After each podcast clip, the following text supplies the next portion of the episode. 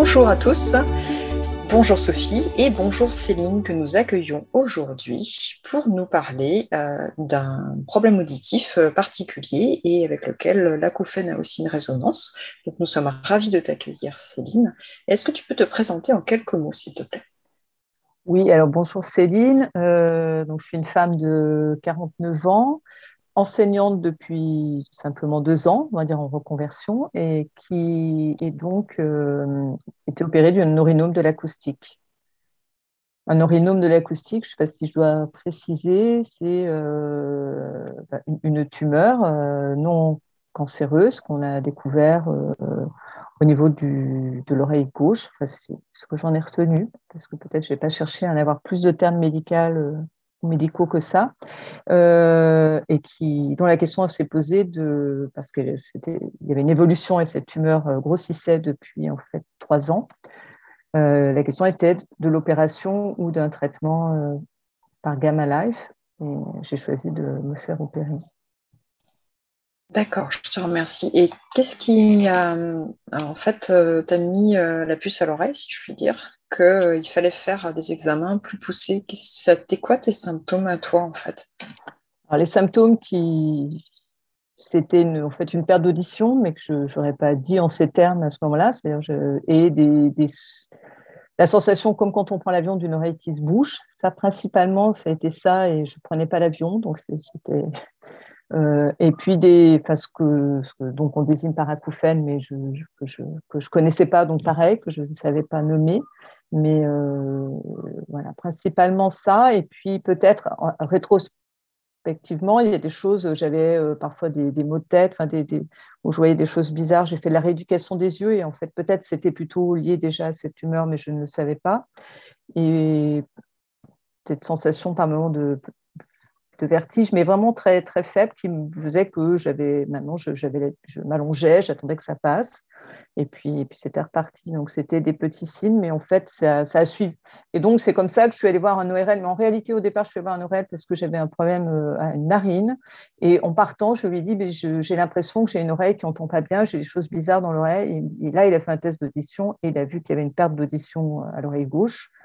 Donc, il m'a, il m'a dit, mais en me disant, il m'a donné un traitement, il me disait, puis vous ferez aussi peut-être une IRM, il n'y a pas d'urgence, euh, vous verrez ce que, les effets du traitement. Au final, c'est l'IRM qui a permis de voir qu'il y avait euh, cette tumeur et il s'est avéré que cette tumeur, je l'avais déjà euh, il y a quatre ans avant, mais qu'elle n'avait pas été vue parce qu'elle était toute petite, ce qui a permis de voir qu'elle, qu'il y avait une évolution et que cette tumeur grossissait un peu rapidement. Donc, il fallait prendre une décision. Voilà. Quelle a été la, durée entre le, premier rendez-vous que vous avez eu pour euh, les symptômes que, vous venez de décrire et le diagnostic qui a été posé? Alors, le rendez-vous chez l'ERL, quand j'ai fait part, mais qui a, fait le, test d'audition, c'était euh, fin août. Et j'ai eu euh, le rendez-vous IRM et du coup le diagnostic de neurinome de l'acoustique le, 15 septembre, assez rapidement en fait, je, trouve, parce, qu'on a la possibilité à Paris euh, d'aller rapidement d'avoir rapidement des rendez-vous IRM, ce qui n'est pas le cas de partout, j'ai découvert. Mais voilà, donc assez rapidement. Et après, euh, ça a été le, conseil du simplement là d'aller voir rapidement un neurochirurgien, enfin, voilà, de, reprendre contact. Donc j'ai envoyé euh, des mails à des neurochirurgiens, deux, euh, pour, rapidement, parce que moi, le mot neurinome de l'acoustique ou schwannome vestibulaire, les deux termes euh, étant utilisés, quand, on me les a dit, j'ai simplement essayé de les retenir, je les avais donc jamais entendus.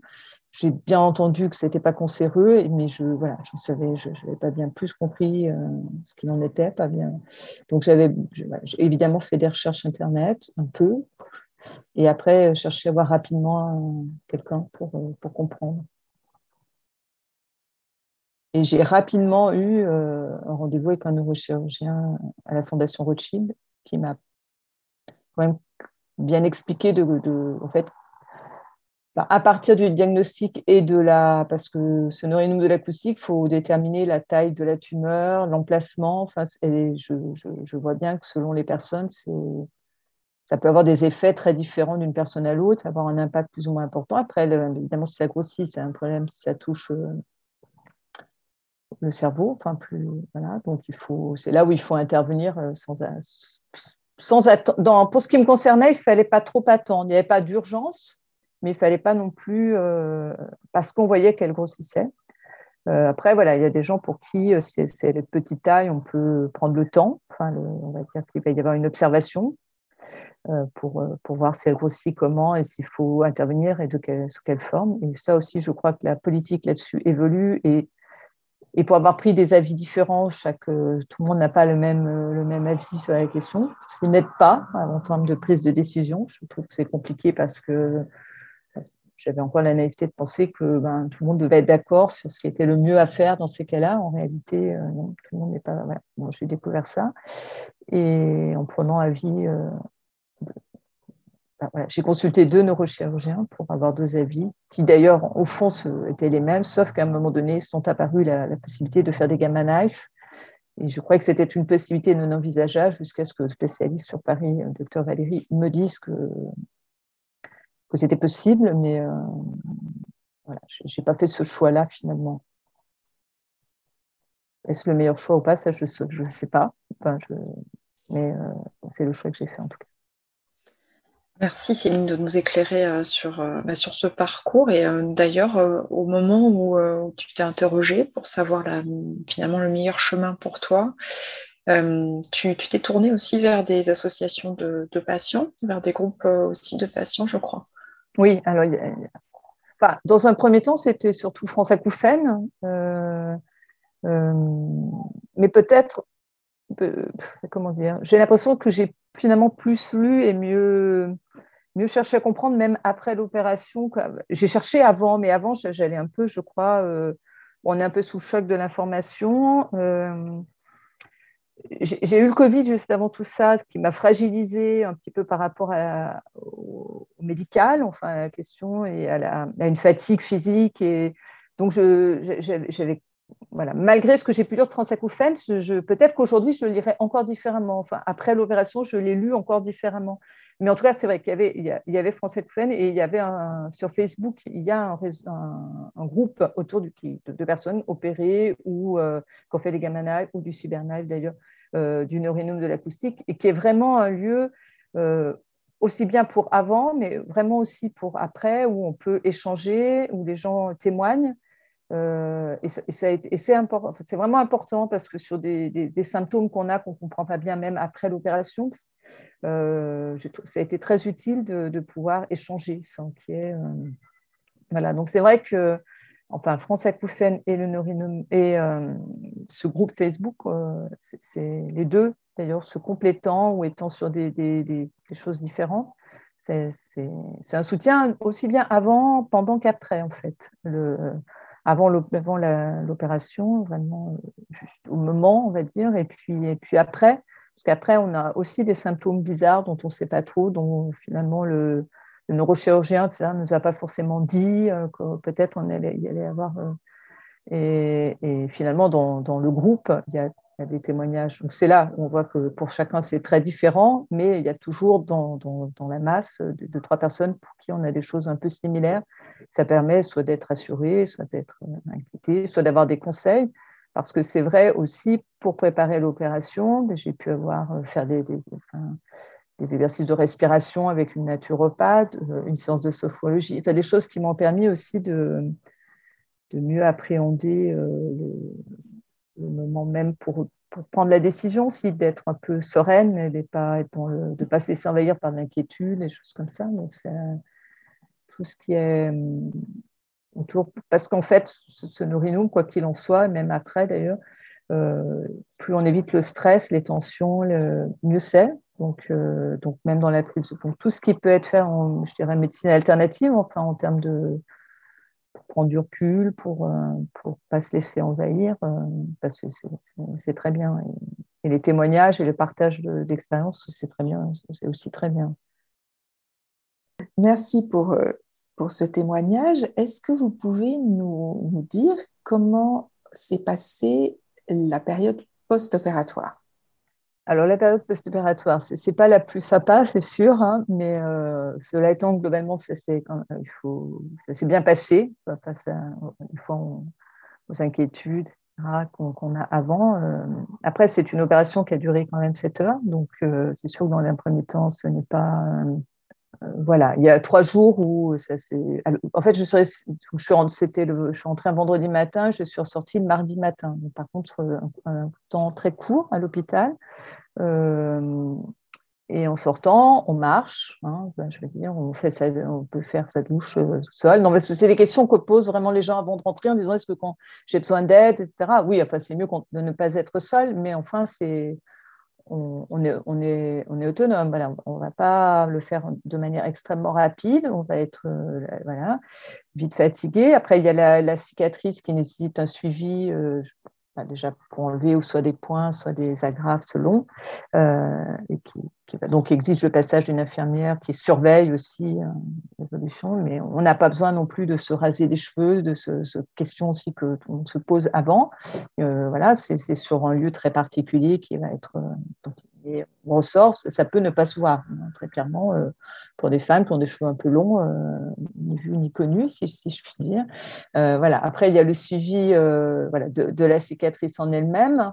il n'y a pas tant de maux de tête que ça. Enfin, quand on se dit que ça touche la, tête, on peut aussi avoir cette inquiétude. Il, y en, a un peu. Y a, il y a surtout une sensation, euh, c'est plutôt comment on se réapproprie son corps, comment euh, on ose poser la tête, ne serait Moi, finalement, ce que je n'avais pas anticipé, c'est, simplement, je pensais, ben, je rentre chez moi, je vais pouvoir mieux dormir, euh, il n'y aura, aura plus personne qui va venir dans la nuit pour voir. voilà. Et en fait, ben, la position de la tête, comment je la pose, si je peux, n'osais pas encore me tourner, etc. Donc voilà, ça fait qu'on ne dort pas si bien alors qu'on a besoin de récupérer et de dormir, mais bon, c'est peut-être juste l'effet d'une semaine et après, euh, à partir du moment où on dort mieux, euh, c'est vrai qu'on récupère aussi mieux. Et voilà, il n'y a pas eu tant de mots de, tête. De toute façon, on nous donne euh, de l'iprane ou des cachets un peu plus forts, dont je ne me souviens pas le nom parce que très vite, j'en ai pris qu'une fois. Et en fait, les effets secondaires étant tellement négatifs que je préférerais ne pas, en prendre. Mais cela étant, il y, a, vraiment peu besoin de médicaments finalement. Après, moi, ce qui a été la, complication de la presse a été un début de paralysie faciale, qui, euh, était l'inquiétude quand même du, du, neurochirurgien et la mienne d'ailleurs avant l'opération, parce que les, deux, les deux choses qu'on espère euh, lors de l'opération, c'est que la tumeur va être enlevée dans sa totalité, parce que s'il y a un résidu, elle peut, ça peut repousser. Ce qui s'avère, j'ai un résidu, je, je sais aujourd'hui. Mais... Et, euh, et la deuxième chose, c'est que ça touche le nerf facial et qu'il y a une paralysie faciale. Alors, ce qui était rassurant dans mon cas, c'est que suite à l'opération, je n'avais pas de paralysie faciale dans l'immédiat de l'opération, dans la semaine qui a suivi, ce qui voulait dire qu'a priori, le nerf facial n'avait pas été euh, en tout coupé et que c'était une suite euh, opératoire. Et cela étant, bon, sur le coup, ça, c'était pas. C'est vraiment, je trouve que, parce que c'est que l'opération n'est pas rien, mais on sent qu'on peut récupérer euh, en prenant son temps enfin, nécessaire.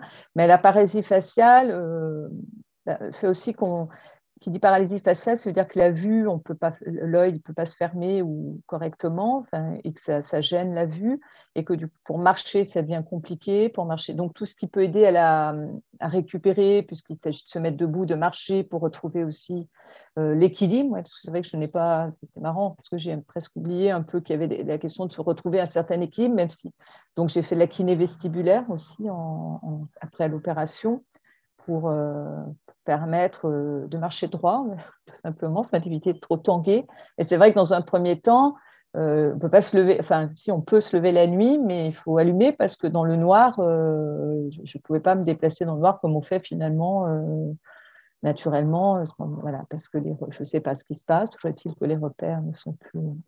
Donc, mais dans un premier temps, la paralysie faciale fait qu'on se concentre sur ce visage qui est en train de. enfin, progressivement, moi, je, voilà, la voix euh, commençait à, dérailler, le, visage euh, à se contracter. Et ça, c'est n'est pas du tout agréable, cette sensation que son visage ne s'appartient plus vraiment. Après, il y a Et j'ai eu la chance. Alors, donc là, j'ai très, très rapidement repris. Enfin, là, j'ai demandé avis sur le, groupe de WhatsApp et quelqu'un qui était sur Paris m'a dit qu'il fallait rapidement revoir mon neurochirurgien, certainement en faisant un traitement à la corticoïde. Et puis, après, il m'a donné les coordonnées d'un orthophoniste.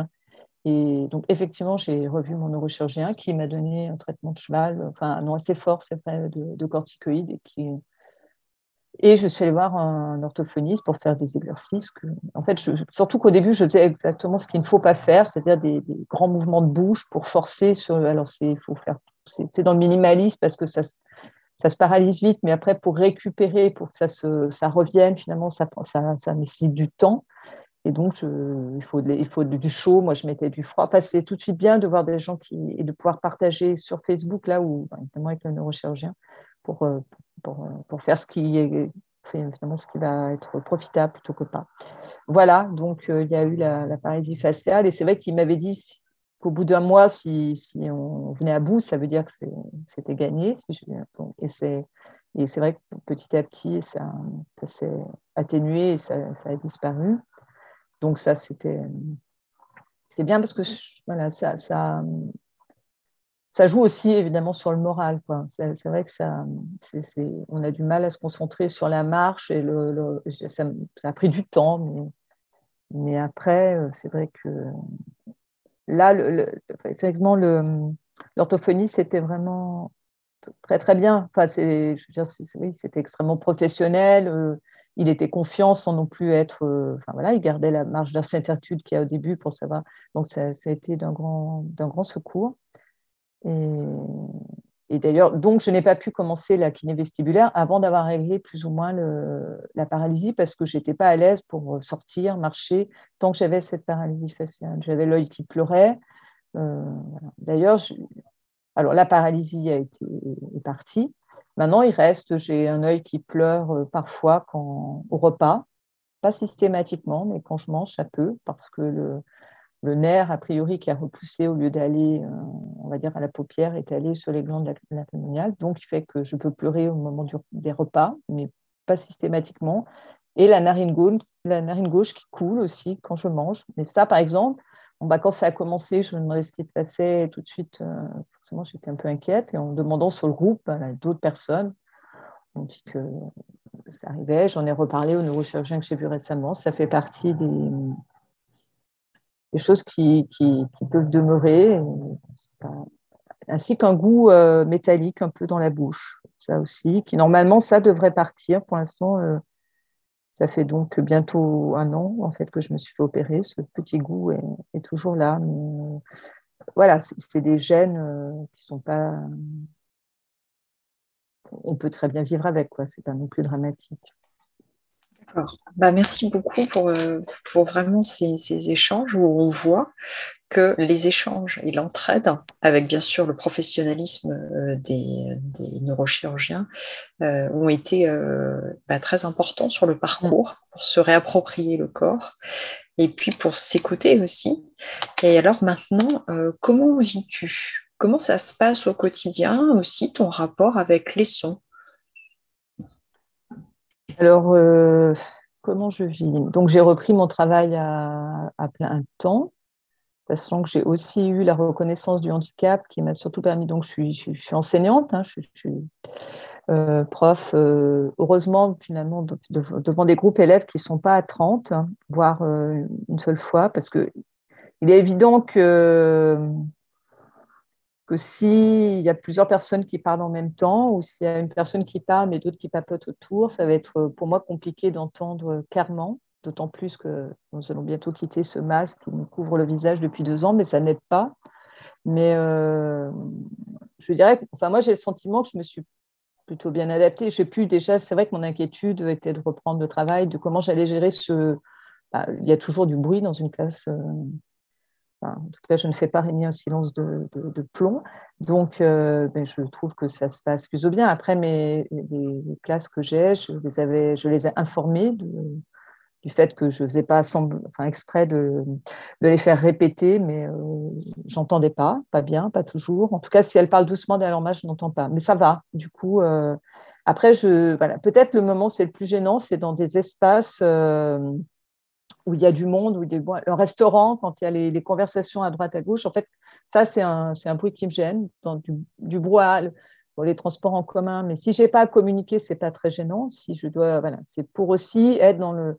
Si je veux au restaurant pour pouvoir être à l'aise avec les personnes avec qui je suis, les bruits autour sont quand même une gêne. Ou la musique. En fait, dès qu'il y a des bruits parasites, en fait, mais euh, je me suis aussi fait appareiller. C'était un peu, c'était oui ou non. Euh, certains ne le supportent pas. Moi, finalement, euh, plutôt bien.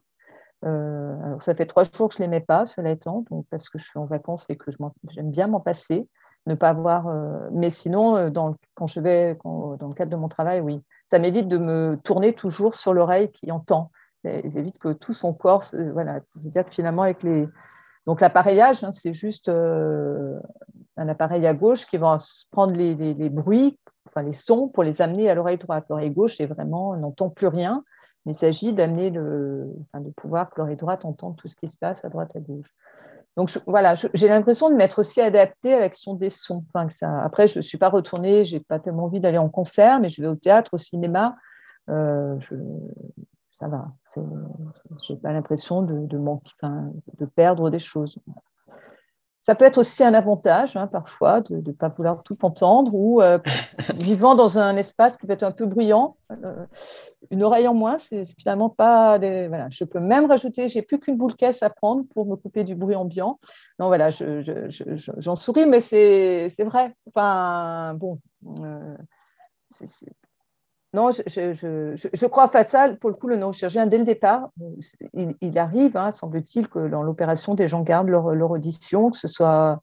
Peut-être que si j'avais fait du gamma live, j'aurais pu plus préserver cette audition. J'ai pas pris, mais très vite, moi, je, suis partie de l'idée que j'allais perdre l'audition à gauche, quoi. Donc, euh, euh, bon. Maintenant, évidemment, après l'inquiétude, ben, du coup, j'ai accepté assez facilement cette idée. Je, m'en étonne presque parce qu'au fond, c'est pas rien finalement de prendre. Parce que maintenant, il me reste une oreille, je voilà, voudrais pas la perdre, quoi, c'est sûr. Merci beaucoup pour votre franchise et le partage de votre parcours. C'est intéressant parce que c'est une pathologie dont on parle quand même moins souvent que les acouphènes et l'hyperacousie. Donc, merci mille fois. Et j'espère que ça pourra aider, j'en suis sûre même, euh, des personnes qui euh, ont la même pathologie que, vous. Donc, encore une fois, merci d'avoir partagé avec nous euh, votre parcours. De. Merci à vous. Merci Céline. Moi, je retiendrai plusieurs mots-clés parce que j'aime bien, c'est mon premier métier. C'était vraiment l'idée de l'entraide et puis euh, le fait que hum, tu as appris à, gérer les choses euh, en rapport avec euh, ton stress aussi et puis à accepter aussi le temps, le facteur temps, de te laisser ce temps de reconquérir ton corps. et puis tu t'es beaucoup préparé aussi et finalement, bah, voilà, les adaptations, tu les as vécues, tu les as traversées et, hum, euh, j'espère vraiment que tous ceux qui nous auront entendus vont pouvoir conserver euh, bah, ce positif euh, et, cet humour que tu nous as transmis pour garder toujours l'espoir que même quand un diagnostic peut être bah, déséquilibrant, l'équilibre et puis bah, la façon d'écouter le monde et de s'écouter soi se poursuit. Merci Céline. si vous avez apprécié cet épisode, n'hésitez pas à le noter sur vos plateformes préférées nous nous retrouverons la semaine prochaine avec Sophie pour une autre thématique autour de l'audition. Si vous voulez être informé de la parution de nos épisodes, n'hésitez pas à vous abonner. À mardi prochain avec grand plaisir.